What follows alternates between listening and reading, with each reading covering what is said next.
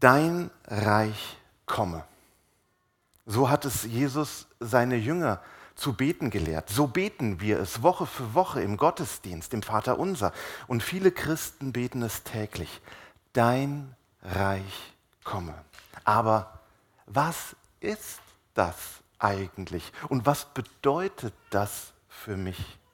Heute schließen wir unsere Predigtreihe über die Bergpredigt ab. Die Bergpredigt ist die Ethik des Reiches Gottes und für Jünger Jesu verbindlich. Wir wollen und sollen dem Reich Gottes gemäß leben. Und sie ist keine unmögliche Forderung, die uns nur vor Augen führen soll, wie schlecht wir sind, sondern Jesus hat alles das selbst gelebt, vorgelebt bis zum letzten Atemzug hin und seine Jünger sollen auch so leben. Und mitten in der Bergpredigt steht das Vaterunser und dessen erste Bitte heißt, dein Reich komme. Das Reich Gottes war das zentrale Thema Jesu. Er hat ganz viel vom Reich Gottes geredet. 122 Mal kommt im Neuen Testament der Begriff Reich Gottes vor, 90 Mal davon alleine aus dem Munde Jesu. Und seine Botschaft war, das Reich Gottes ist nahe herbeigekommen. In Lukas 4 sagt er, ich muss vom Reich Gottes predigen, denn dazu bin ich gesandt. Seine Gleichnisse drehen sich häufig um das Reich Gottes. Manche beginnen mit den Worten, mit dem Reich Gottes ist es so. Oder das Reich Gottes ist wie. Es ist sehr viel darüber nachgedacht worden, was dieses Reich, von dem Jesus dort geredet hat, eigentlich ist. Und Theologen sind zu den unterschiedlichsten Ergebnissen gekommen. Und daran sieht man, es ist nicht so ganz einfach. Adolf von Harnack sagte sinngemäß, das Reich Gottes kann man auf keiner Landkarte, sondern nur in den Herzen der Menschen finden. Das ist eine mystische, idealistische Deutung. Das Reich Gottes ist also etwas, was in uns ist. Albert Schweitzer, der berühmte Theologe und Arzt, meinte, das Reich Gottes ist etwas Zukünftiges von dem Jesus. In der, Vater unser heißt es ja auch, dass dein Reich komme. Es liegt also in der Zukunft. Jesus hat es erwartet, dass dieses Reich Gottes kommt.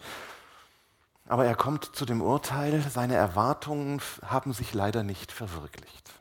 John Wimber meint, dass die Kraft des Reiches Gottes vor allem in Zeichen und Wundern zum Ausdruck komme, auch heute noch. Und diese Zeichen und Wunder der Kraft des Reiches Gottes dienen der Evangelisation. Er nannte das in den 80er Jahren dann Power Evangelism. Menschen sollen durch Wunder und durch Heilungen zum Glauben kommen. Der Kirchenvater Augustinus hat ganz anders darüber gedacht. Er sagt, das Reich Gottes, das ist die Kirche.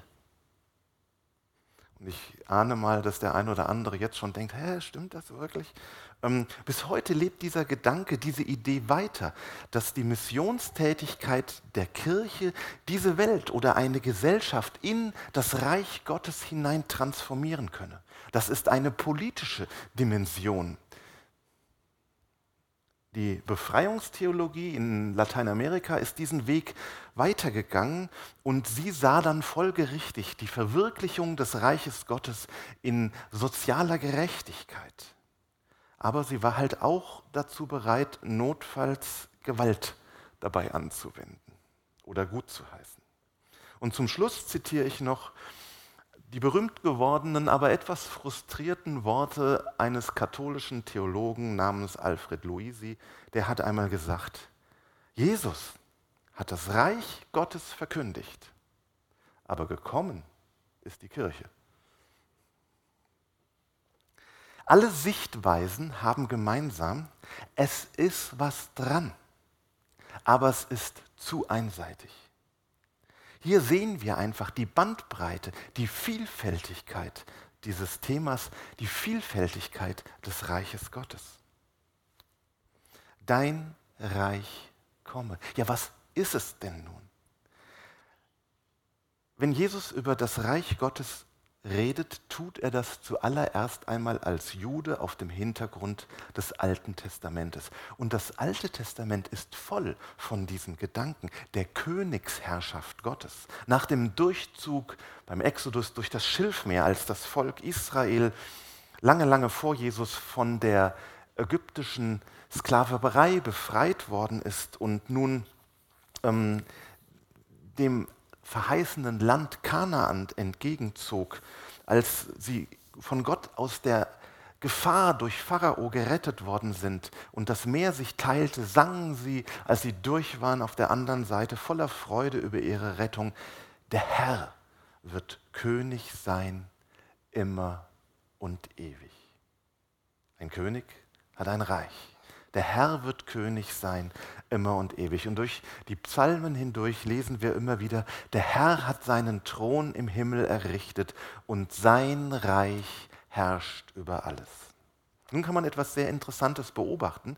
Im Alten Testament wird von Gottes Herrschen und Regieren geredet. Die Vorstellung von einem Gebiet, einem Territorium ist dem Alten Testament aber sehr, sehr fern. Hier unterscheiden sich auch griechisches von hebräischem Denken. Wir denken sehr schnell griechisch und wir denken dann auch, denken dann auch automatisch Reich Gottes, das ist irgendwo, also in der Gemeinde ist Reich Gottes und am Arbeitsplatz ist kein Reich Gottes oder sowas. Dieses Denken ist aber der Bibel ganz fern. Hebräisches Denken ist kein statisches, sondern ein sehr dynamisches Denken. Es ist nicht ein Denken in, äh, in Hauptwörtern, in Substantiven, in, sondern so wie Tisch und Gebiet und so, sondern in Verben. Das heißt tun, lieben, achten und so weiter. Und auch der Begriff Malkut Adonai ist eigentlich eine Tätigkeit. Malkut kommt von Melech, das ist der König, Malkut, das Herrschen des Königs, des Herrn. Wir könnten es eigentlich, müsste man den Begriff Reich Gottes am besten übersetzen mit die Gottesherrschaft. Dort, wo Gott herrscht.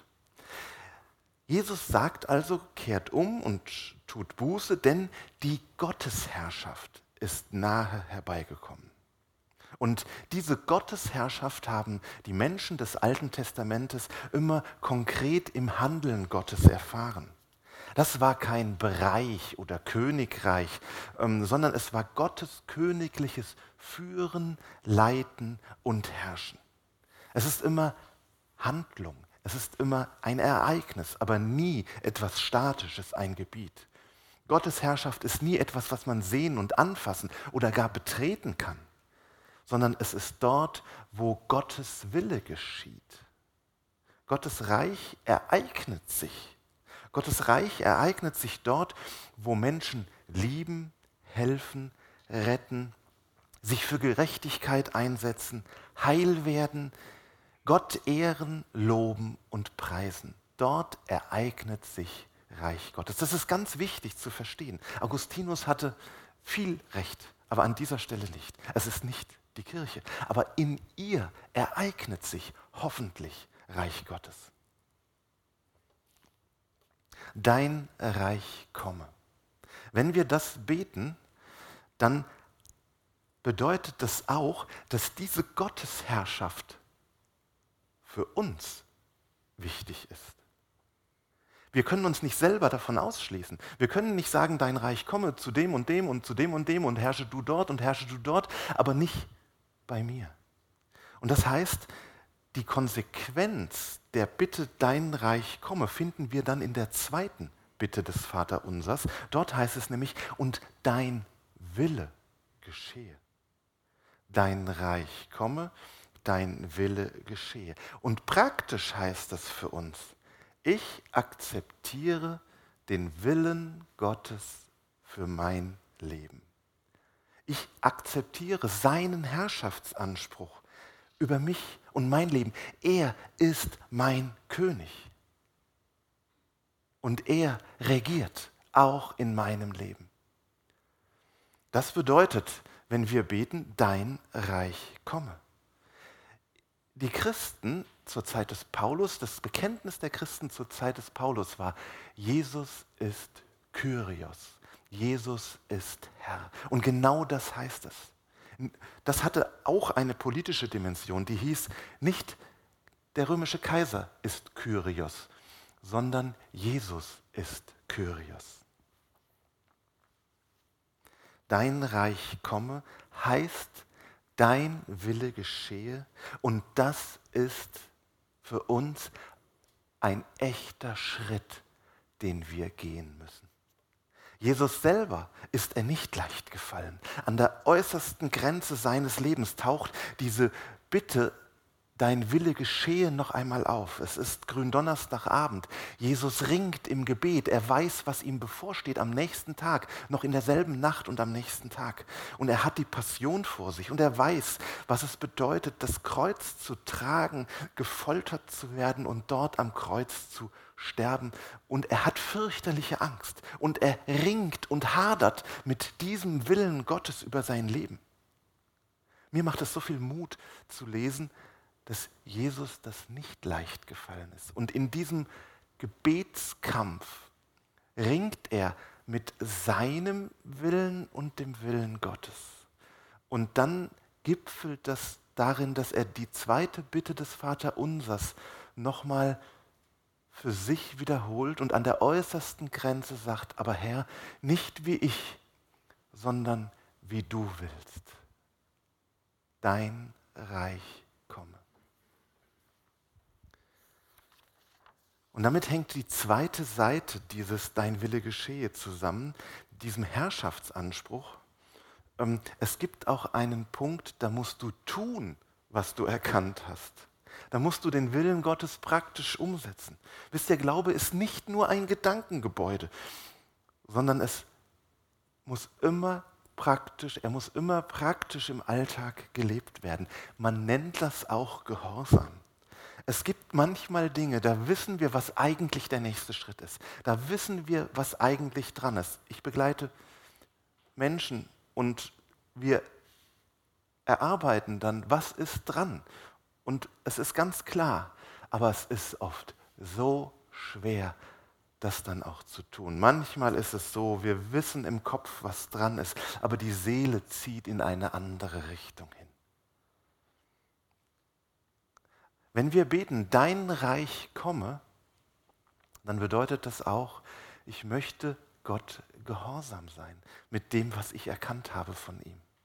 Das ist eine ganz praktische Seite. Ich will es auch tun. Und ich weiß nicht, was der Punkt ist bei dir, wo du vielleicht ringst und wo du weißt, was Gott von dir will und was dran ist. Wenn du betest, dein Reich komme, dann betest du immer auch dein Wille geschehe und er geschehe auch in meinem Leben. Reich Gottes ist dort, wo sich Gottes, wo Gottes Wille geschieht in unserem eigenen Leben und in dieser Welt. Nun möchte ich noch einen Schritt weitergehen. Dein Reich komme das ist nicht nur ein frommer Wunsch und richtet sich auch nicht nur nach innen, sondern es ist auch ein Auftrag an uns. Es ist der Auftrag, diese Gottesherrschaft in unsere Welt hineinzutragen. Mir ist es vor 10, 12 Jahren einmal sehr, sehr deutlich geworden. In dieser Zeit hatte ich Kontakt zu einem Rockerclub. Zwei der Member habe ich im Abstand von zwei Jahren beerdigt. Der eine ist tödlich verunglückt mit dem Motorrad, der andere ist von einem verfeindeten Club umgebracht worden. Und ich bin immer wieder zu ihnen hin und habe sie besucht in ihrem Clubhaus. Und das waren für mich, war für mich eine riesige Hürde. Ich hatte auch echt Angst. Ähm, und es war, ich sage mal so, das ist eine sehr spezielle und auch finstere Welt, wenn man da nachts in irgendeinem Rockerclub hockt. Und diese Abende dort waren eine riesige Herausforderung für mich. Und es gab auch immer wieder komische Situationen. Aber mit der Zeit kannte man mich dort und ich bekam auch interessante Kontakte. Und eines Tages habe ich mich selbst gefragt, was will ich da eigentlich? Warum tue ich mir das an? Warum gehe ich da immer hin? Auch wenn Sie mich fragen, was willst du hier? Was will ich? Ich muss es mir ja erstmal selber klar sein. Will ich Rocker werden? Das war mir klar. Das mache ich nicht. Ich gehöre schon in eine Bruderschaft rein. Kann ich noch eine zweite brauchen? Das zweite ist, suche ich dort Freunde oder Anerkennung? Was will ich dort, wenn ich da einmal im Monat abends auftauche? Und dann habe ich das für mich so definiert und auch zutiefst verstanden. Wenn ich dort bin, in dieser Rockerkneipe, manche würden sagen Spelunke, dann ereignet sich dort Reich Gottes. Und dann habe ich verstanden, es ist dort unscheinbar, es ist schwach, es ist klein, ich bin wie ein winziges Lichtchen dort, aber dort ereignet sich Reich Gottes. Und praktisch hat es für mich nur bedeutet, dass ich ganz viel zugehört habe von alltäglichen Geschichten und Problemen. Wenn du betest, dein Reich komme, dann ist das auch Auftrag für dich. Dort, wo du bist, leuchtet das Licht des Reiches Gottes an deinem Arbeitsplatz, in deiner Familie, in der Schule vielleicht, in deiner Freizeit, im Sportverein, wo auch immer. Und wisst ihr, meine Erfahrung von dieser Zeit ist, je finsterer die Umgebung ist, desto heller strahlt auch ein noch so kleines Lichtchen. Es kann winzig sein. Hier im Gemeindehaus strahlt, sieht man es vor lauter Strahlen gar nicht. Dort nimmt man es wahr, weil es drumherum sehr finster ist. Und so ereignet sich Reich Gottes. Und meine Botschaft ist, du bringst Reich Gottes in diese Welt hinein. Immer auch wenn es nur ein winziges Lichtchen ist.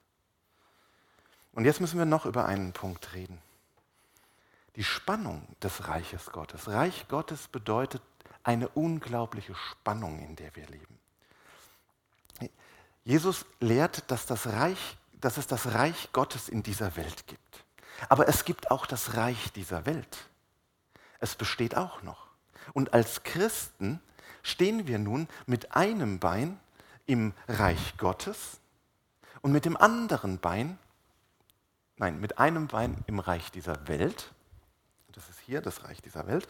Und das andere Bein ist hier, das ist das Reich Gottes, die Ewigkeit. Das heißt, wir stehen mit dem einen Bein ganz im Reich dieser Welt und mit dem anderen Bein schon ganz im Reich Gottes. In der Theologie wird diese Spannung, die Spannung zwischen dem schon jetzt und noch nicht genannt. Auf der einen Seite erleben wir mitten in dieser Welt schon jetzt Reich Gottes. Ein, es bricht ein in diese Welt durch Jesus. Auf der anderen Seite erleben wir aber auch, dass wir ganz in diesem Reich dieser Welt verhaftet sind. Reich Gottes ereignet sich dort, wo Menschen konkret gerettet werden, wo Gott heilt, hilft, wo vielleicht auch ein Wunder geschieht, da bricht etwas vom Licht der Welt Gottes in unsere Welt hinein. Und das gibt es. Ich habe vor etlichen Jahren hm, jemanden kennengelernt, Willi Stegmeier, er ist jetzt auch schon lange gestorben. Seine Bücher kann man noch antiquarisch kaufen. Er war ursprünglich Missionar in China. Unter Mao musste er nach Deutschland, bekam hier eine Stelle als Pfarrer. Und als er im Ruhestand war, suchte die Marburger Mission dringend für einen humanitären Einsatz in Afrika für Schulspeisungen einen alten, grauhaarigen, erfahrenen Missionar. War der ja China-Missionar, sollte nach Uganda gehen. Er nahm diese Herausforderung an, so ein alter Haudegen. Und mit knapp 70 zog er noch einmal los. Das Problem war, es war sehr gefährlich. Das größte Abenteuer seines Lebens begann, als er sich eigentlich zur Ruhe gesetzt hat, denn dort war Bürgerkrieg, aber kulturell war es so, dass dort Männer mit weißem Haar besonders verehrt wurden und man versprach sich, dass sie nicht so gefährdet sind. Er ging und er speiste dort viele, viele Kinder, brachte Essen in diese Schulen dort und er erlebte dort ganz viele gefährliche Situationen. Und eine Geschichte, an die ich mich erinnere, die ich aus seinem Mund gehört habe, war die. Ähm, sie sind mit dem Jeep liegen geblieben. Plötzlich sprang der Jeep nicht mehr an. Es war mitten in der Wüste und es war niemand da. Und sie wussten, wenn wir loslaufen, um Hilfe zu holen, dauert es mindestens zwei Tage und dafür hatten sie nicht genug zu trinken. Und sie waren verzweifelt und sie fürchteten, dass sie jetzt hier einfach elend verdursten. Und in seiner Not ging er, stellte er sich vor den Jeep und legte die Hände auf die Haube und gebot im Namen Jesu, dass das Ding doch jetzt anspringen möge. Dann setzte er sich rein, startete und der Jeep lief. Das kann passieren. Reich Gottes ereignet sich manchmal in, unserer, in unserem Alltag, in unserer Welt. Aber, und das ist die andere Seite dieser Spannung, manchmal, oder wir beten für einen lieben Menschen, der krank ist, und er wird nicht gesund. Wir leben immer in der Spannung zwischen diesen zwei Reichen. Und das Reich Gottes ist schon jetzt im Reich dieser Welt da. Jesus sagt, es ist mitten unter euch, aber es ist noch nicht vollkommen da. Die Spannung zwischen dem schon jetzt und noch nicht. Gott greift in diese Wirklichkeit ein. Und das nennen wir dann ein Wunder oder ein Zeichen des Reiches Gottes. Gott kann das. Ich habe ein tiefes Vertrauen dahin aber es ist für uns in keinerlei Weise verfügbar. Er ist frei, es zu tun, wie er will, können ihn bitten und wir nehmen dann aus seiner Hand, was kommt, dein Wille geschehe. In der Christenheit gibt es zwei Fehlwege, diese Spannung einseitig aufzulösen. Das eine ist, dass schon jetzt wird überbetont das heißt, ich erwarte überhaupt nicht, dass Gott aus seiner Welt her in meinen Alltag eingreifen kann. Und die andere Seite ist, nein, es ist umgekehrt, das noch nicht wird überbetont. Es ist noch nicht, es ist fern. Ich erwarte nicht, dass Gottes Reich in diese Welt hineinbricht und dass es hier auch schon Dinge geben kann, die meine Wirklichkeit aus den Angeln heben. Und das andere ist, das schon jetzt wird überbetont. Alles wird zum Wunder. Und es ist alles jetzt schon da. Beides versucht die Spannung aufzulösen, die wir nicht auflösen können. Der kanadische Theologe Gordon Fee schreibt, dass noch nicht wird dermaßen überbetont, dass auf der Seite des schon jetzt wenig über übrig bleibt. Man weiß nur wenig von der Erfahrung, des Geistes als kraftspendender Kraft, Gegenwart Gottes. Auf der anderen Seite sehen wir nicht weniger auf, ausgeprägte Neigungen zum Triumphalismus, einer übertriebenen, manchmal, manchmal ausschließlichen Betonung des schon jetzt. Unsere Kultur ist dieser Versuchung besonders ausgesetzt. Eine Kultur, die Schmerz in jeder Form als Ausgeburt des Bösen zu meiden und Leiden um jeden Preis zu umgehen sucht. Also, ich hoffe, dass ihr noch bei mir seid. Es gibt immer eine Spannung zwischen diesen zwei Reichen, in denen wir stehen. Und diese Spannung können wir nicht auflösen. Das führt uns weiter zum letzten Gedanken. Wenn wir beten, dein Reich komme, dann bedeutet das, wir warten auf Gottes uneingeschränkte Herrschaft, die aussteht. Wir warten auf einen neuen Himmel und eine neue Erde. Heute ist Ewigkeitssonntag und deshalb wollen wir besonders daran denken. Dein Reich komme bedeutet nicht nur, dass es jetzt in meinen Alltag hineinkommt und ich es in dieser Welt auslebe, sondern es bedeutet, am Ende der Zeiten kommt es sichtbar für uns alle. Jesus lehrt, lehrt, dass das Reich dieser Welt vergehen wird und das Reich Gottes, die uneingeschränkte Herrschaft Gottes, das Ziel ist, auf das hin wir leben. Am Ende dieses Reiches, des Reiches dieser Welt, wird er wiederkommen. Der zweite Advent. So wie Jesus an Weihnachten gekommen ist, kommt er wieder. Und dann vergeht das Reich dieser Welt. Im Matthäusevangelium Kapitel 24 lesen wir, dass Jesus seine Jünger fragte, wann geht denn dieses Zeitalter hier zu Ende? Und wann ist das neue Zeitalter vollständig da? Wann kommst du wieder zum zweiten Mal? Und Jesus antwortet ihnen, und wir lesen das in Matthäus 24. Und das sind schwierige Worte. Ihr werdet hören von Kriegen und Kriegsgeschrei. Seht zu und erschreckt nicht. Denn das muss so geschehen. Aber es ist noch nicht das Ende da. Denn es wird sich ein Volk gegen das andere erheben und ein Königreich gegen das andere, und es werden Hungersnöte sein und Erdbeben hier und dort. Das alles aber ist der Anfang der Wehen. Etwas später sagt er dann, wer aber beharrt bis an das Ende, der wird selig werden. Und es wird gepredigt werden, dies Evangelium vom Reich in der ganzen Welt zum Zeugnis für alle Völker. Und dann wird das Ende, und hier steht Telos, Teleobjektiv, Telos, das Ziel kommen. Dieses Zeitalter nach Jesus verabschiedet sich nicht freundlich, sondern mit Gewalt, Krieg, Terror, Christenverfolgung und viel Leid. Und was haben wir zu tun in dieser Zeit? Und es wird gepredigt werden, dies Evangelium vom Reich in der ganzen Welt zum Zeugnis für alle Völker. Und dann wird das Ziel kommen.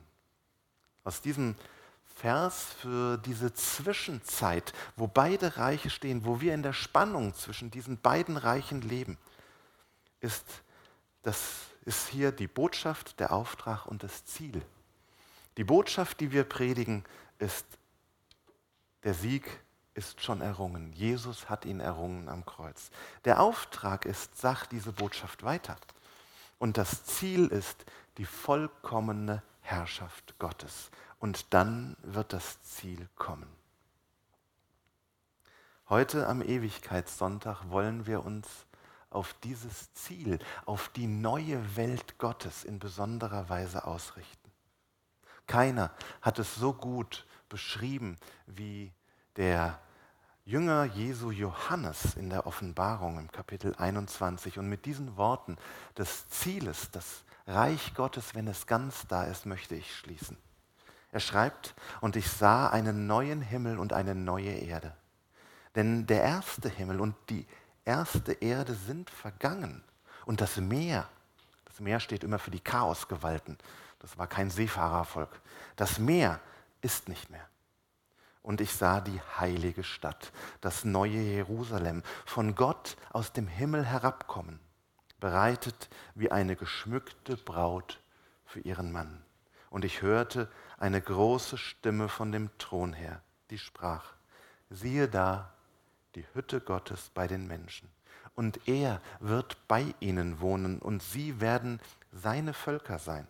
Und er selbst, Gott mit ihnen, wird ihr Gott sein und, der, und Gott wird abwischen alle Tränen von ihren Augen.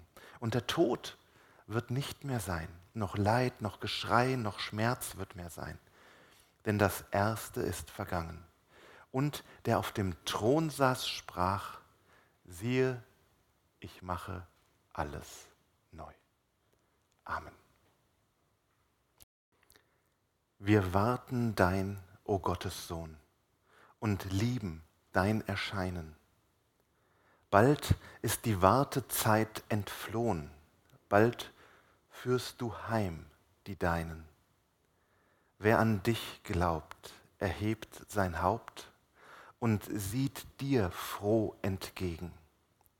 Du kommst im reichsten Segen. Wir warten dein. Du hast uns ja das Herz schon hingenommen. Jetzt bist du uns im Geiste nah, doch wirst du sichtbar kommen. Dann, dann wirst du bei dir uns Ruhe, bei dir uns Freude geben, zu equem Glück erheben. Wir warten dein, du kommst gewiss die Zeit ist bald vergangen, dann endet jede Kümmernis, dann schweiget das Verlangen. Was wird geschehen, wenn wir dich sehen? Wir werden jauchzend singen, Lob, Ehr und Dank dir bringen. Und wir beten gemeinsam mit den Worten, die uns Jesus gelehrt hat. Vater unser im Himmel, geheiligt werde dein Name, dein Reich komme, dein Wille geschehe wie im Himmel so auf Erden. Unser tägliches Brot gib uns heute und vergib uns unsere Schuld, wie auch wir vergeben unseren Schuldigern. Und führe uns nicht in Versuchung, sondern erlöse uns von dem Bösen. Denn dein ist das Reich und die Kraft und die Herrlichkeit in Ewigkeit. Amen. Und der Herr segne dich und behüte dich. Der Herr lasse sein Angesicht leuchten über dir und sei dir gnädig. Der Herr hebe sein Angesicht über dir und gebe dir Frieden. Amen.